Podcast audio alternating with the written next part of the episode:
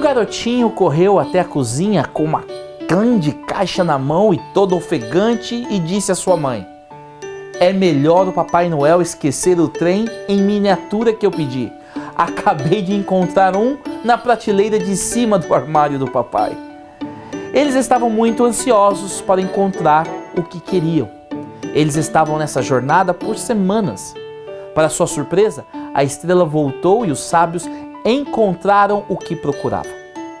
Eles seguiram o seu caminho e a estrela que tinham visto no Oriente foi adiante deles, até que finalmente parou sobre o lugar onde estava o menino.